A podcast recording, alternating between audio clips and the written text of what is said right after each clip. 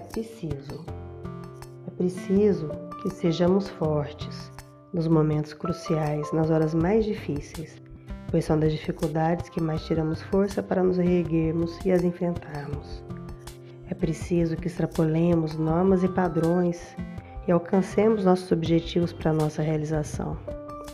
É preciso sermos fortes quando a emoção aflorar, sermos firmes na hora que ela apertar e o coração doer e a coragem enfraquecer.